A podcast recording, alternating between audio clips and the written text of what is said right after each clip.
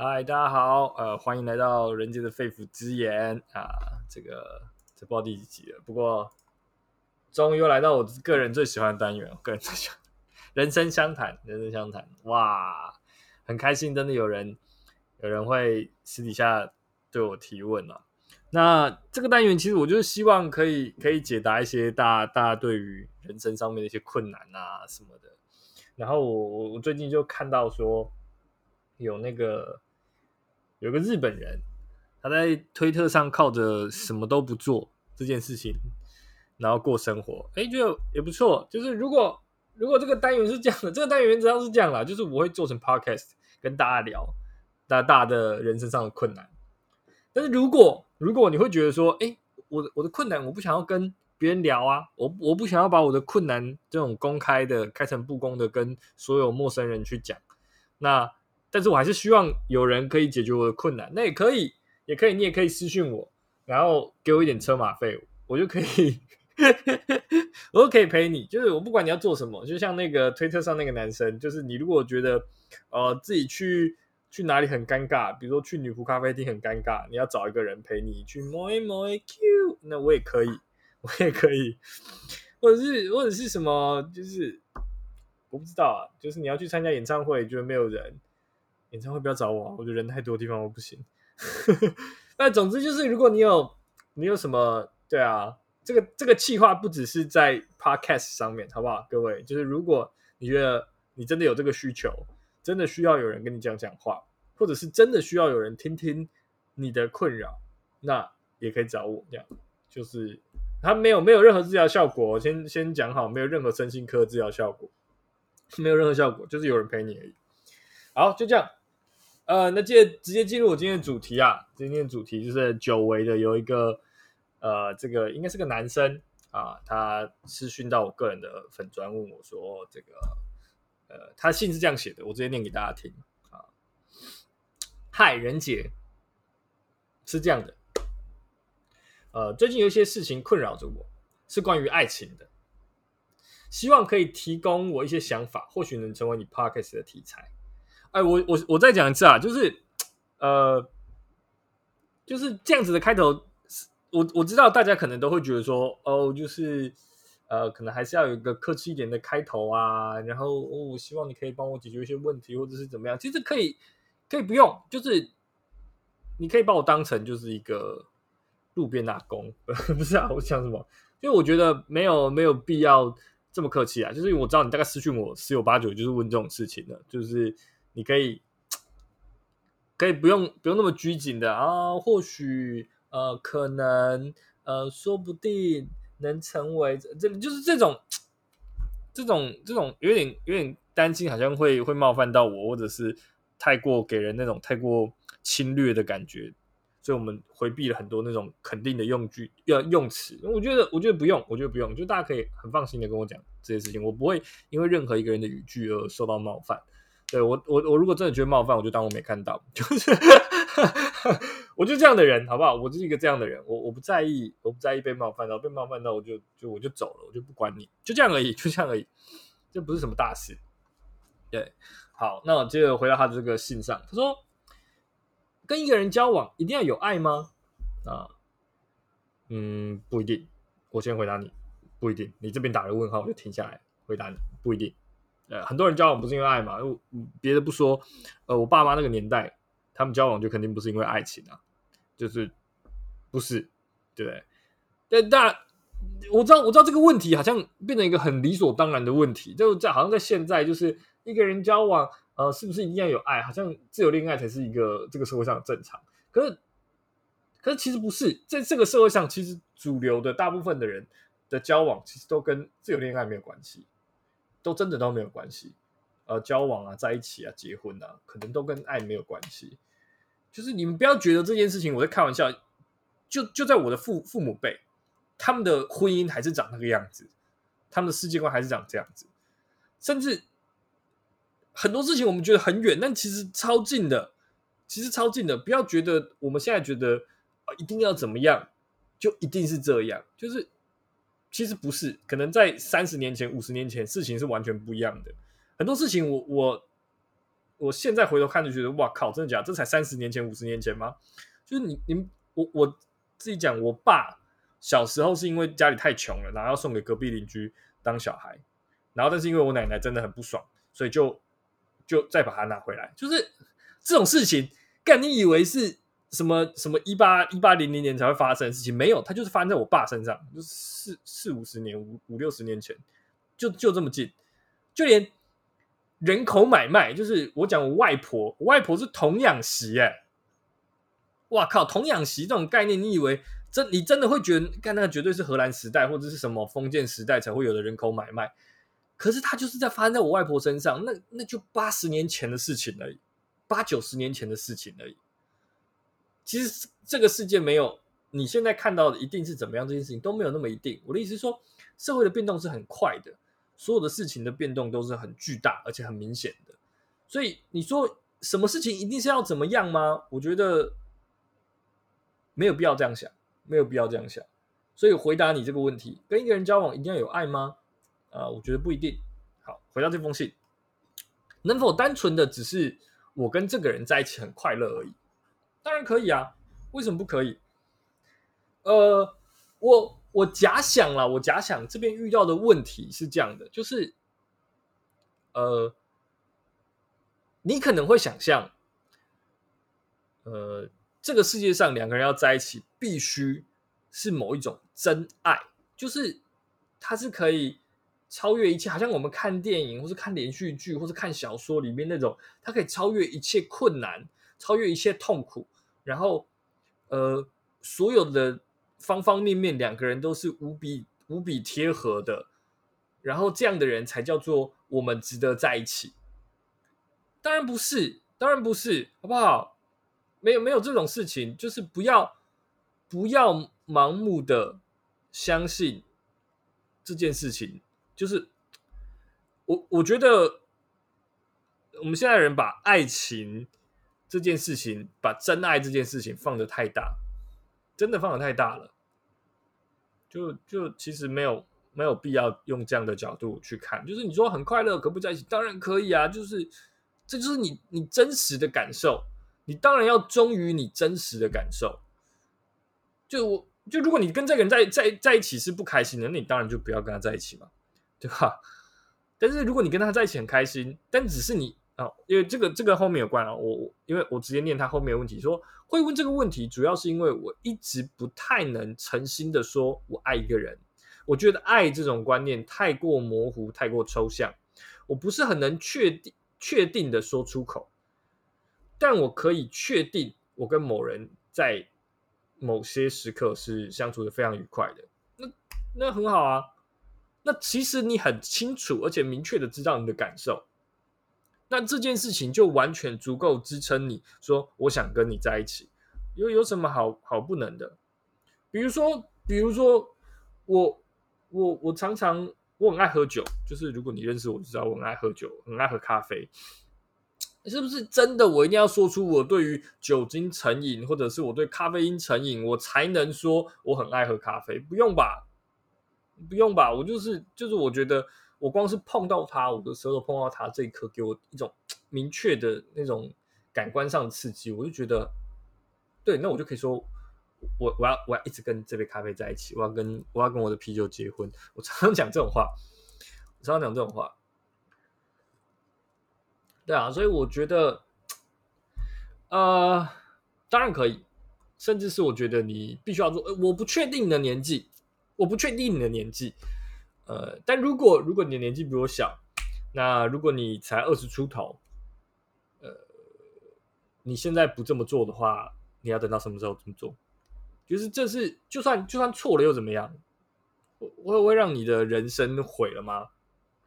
就是你才二十哎，或是我不知道我不知道你到几岁，你才十五、二十、二十五，你你还年轻，我我我可以肯定会问我这种问题的，你年纪大概不会比我大，但是你才十五。二十二十五，你完全是一个有试错空间的的年纪啊！你为什么要呃执着于我必须要确定这件事情多么正确，我才要这么做？不要，因为因为你只会在未来的某一天后悔说啊，我当时为什么没有这么做过？你会懊悔你自己为什么没有在该尝试的时候尝试，即便你知道那件事情是错的，你不会喜欢，事后回想起来你不会开心，你会懊悔于你失去这个经验。对，所以你问我下一句，下一句这个这个信箱问题说，想问问你对这样的交往模式的看法，以及我自己的爱情观，呃，以及你自己的爱情观，就是我我讲了，就是交往这件事情没有。没有一定要什么样的模式吧，不要不要被小说、电影、呃漫画什么东西给影响了，就是两个人开心就就是最重要的事情。呃，开心很重要，开心很重要，快乐最重要，快乐最重要。我是一个我是一个百分之百的享乐主义者，我我我的世界观比较缺乏一些一些道德啊、伦理啊，但是我觉得我是一个百分之百享乐主义者，该怎么样开心就怎么样开心。你应该要去做你觉得开心的事情。嗯，我不是那种很正能量，说你做你开心的事情就会成功。没有，事实上，大部分时刻你做你开心的事情，你都会很失败。所以，所以他让你开心嘛？只是说，你你现在拒绝这件事情的的的意义到底是什么？就是你拒绝开心的意义是什么？如果你有明确的目的，知道你为什么拒绝开心，比如说。比如说，这个跟你在一起很快乐的人，你觉得很快乐的人，其实是你妹。对，就是 有一个理由哦，就是比如说，这个你跟你妹被你爸妈知道的话，你爸妈会打断你的腿。OK，你明确的知道这件事情有问题，啊，明确知道这件事情的后果无法承担，那可以，那你当然可以说你不要。可是你到底为什么要去拒绝你的快乐这件事情？我就觉得，对，当然了，当然了，就是在，呃，嗯，对，反正反正大概是这样。我我讲我的爱情观，因为啊啊，算了，爱情观这个东西啊，其实我觉得讲我的爱情观是很很虚的，因为我没有一个明确的爱情观。就像我刚刚前面讲的。就是我我人生大部分的指向是来自于我某一个人生上的教条，人生上的原则，就是我要当一个开心的人，我要享乐。所以其实，与其说你问我说我的爱情观，我不如好好回答你我的人生观，因为这个会影响到我的我的爱情的观点，也是来自于这个人生的观点。我从这个东西出发，我的所有事情都可以从这件事情去想象，就是。我我的我的唯一唯一的指标就是人要当一个开心的人，对对，那可是不是说呃我就是没头没尾的开心，我没头没尾的开心，有有时候也不行，有时候也不行，因为你当然可以想象开心这个东西啊，它是呃可能有很多时候我们的开心是借来的，是借来的，就是你跟你未来透支得到的开心。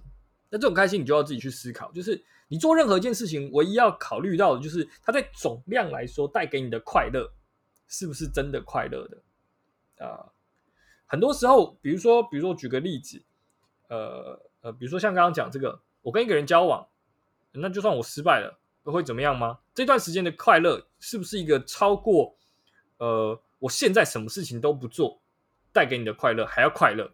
如果是，那你就应该去做它，就是。你可能交往了，发现这是一个没有结果，甚至有点到最后，你发现有点乏味，彼此对彼此有点失去当时的那个兴趣了，已经就是你不再对对方感到兴趣。但是总量来说，他这段关系带给你的快乐，是否比起你在这段关系里面什么事情都不做带给你的快乐更多？如果有，那你就该去做。这就是我的立场。呃。可是这种立场，它不会，呃，我再举一个负面的例子好了，因为这是正面的嘛，就是它比你什么都不做来的更好。那有没有什么时候是什么都不做比做了更好？也有，也有。比如说，我这个当下，我超想要买一个东西，比如说我我很想要买那个，呃，我最近想要买什么？但我就是一个物欲很很很缺乏的人。我最近，好，假设我最近想要买一台新的电脑好了，我最近想要买一台新的电脑。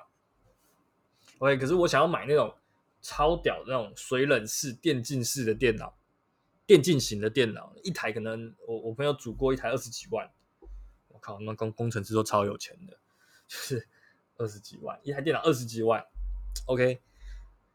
可是我现在手边没有钱呐，我现在手边没有钱，我知道买到这台电脑会让我超级爽，会让我超爽，所以我就决定我去借钱买这台电脑，我去借钱买这台电脑。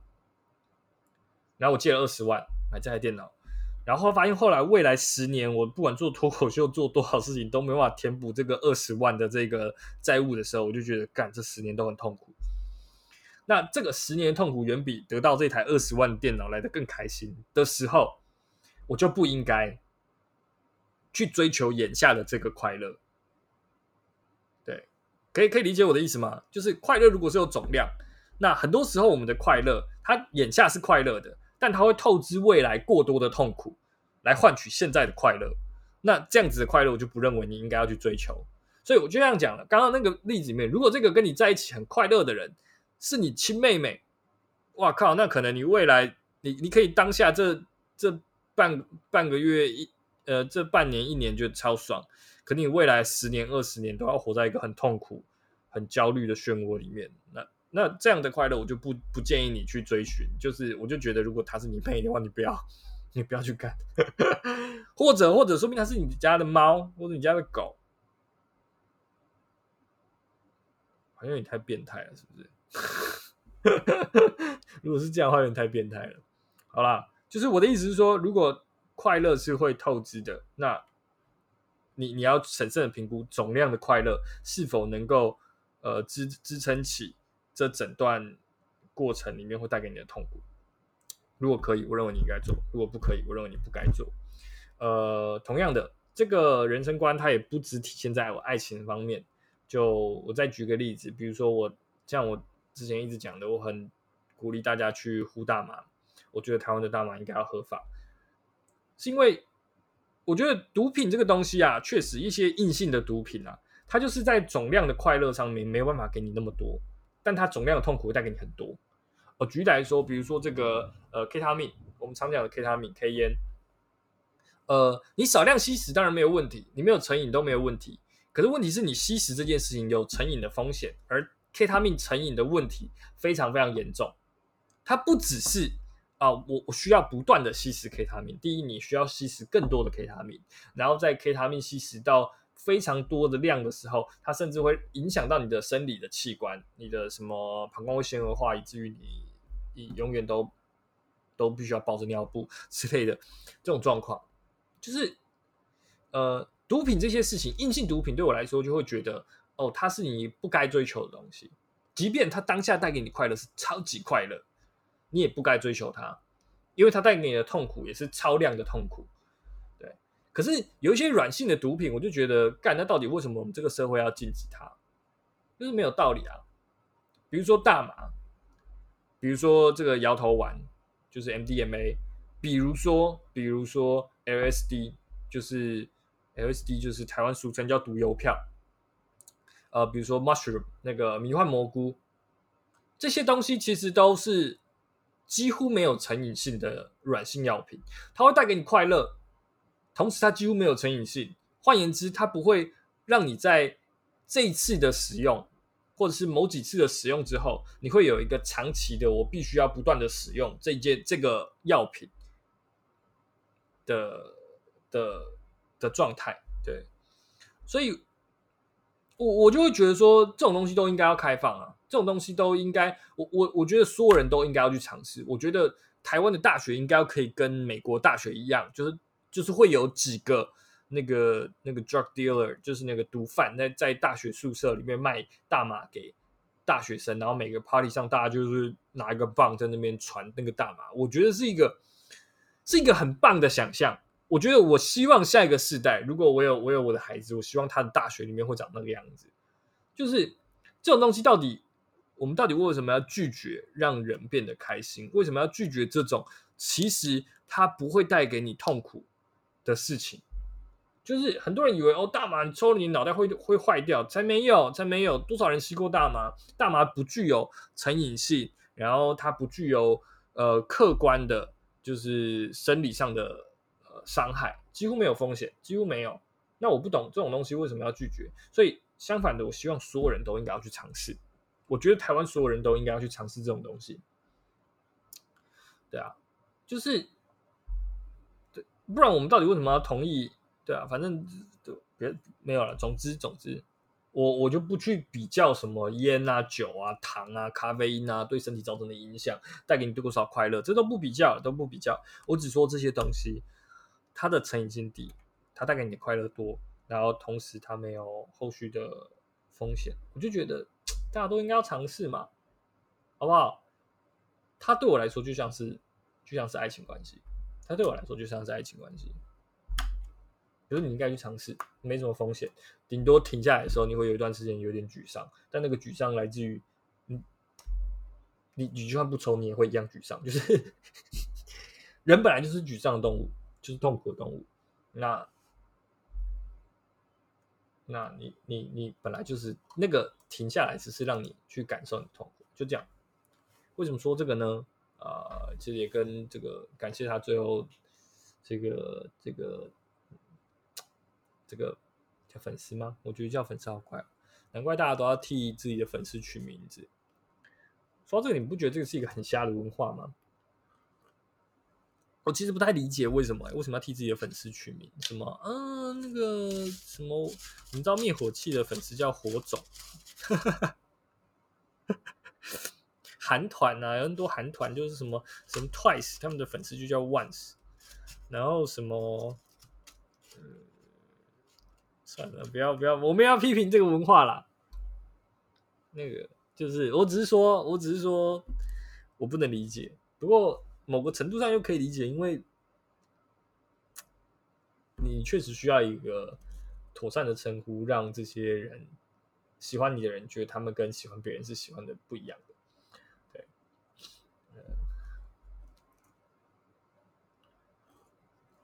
像古拉叫 shrimp 那个叫虾子的时候，我就觉得好开心哦，什么东西啦？好了好了，就是为什么讲最后讲这个东西，是因为这个人的信的最后一段写说不急，等你精神状况好转再回答也没有关系啊。我很谢谢你，我真的很谢谢你有关心我的精神状况。就是，但是我我我没有，我可能没有办法变得多好。没有办法变得多好，呃，但我会尝试这么做，就是我会努力的让自己变得开心啊。所以，所以如果哪天我因为什么什么吸毒被抓，不是啊，就是，唉，好了，就结在一个。谢谢你的的结结尾结束，我我也不太知道要怎么结束在这边一个很温馨的结尾。我很谢谢你，然后我很谢谢在我精神状况不好的时候那些安慰我的人。呃，我很谢谢所有关心我的人。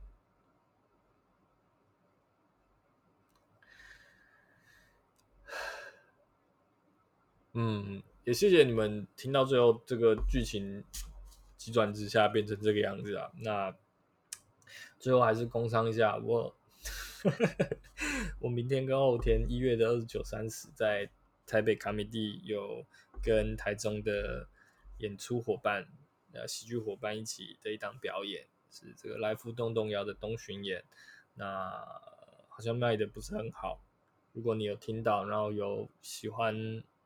我的话，那也欢迎来看我。我可能会讲一些比较有一点精神疾病的段子，但是，嗯，好了，就这样，谢谢你们，希望你们下次还可以再写信给我，那会好好的听，那我也会好好的回答。那如果你觉得写信太害羞，想要当面跟我讲话也可以，那就是车马费。嗯，好，就这样，好啦，各位，拜拜。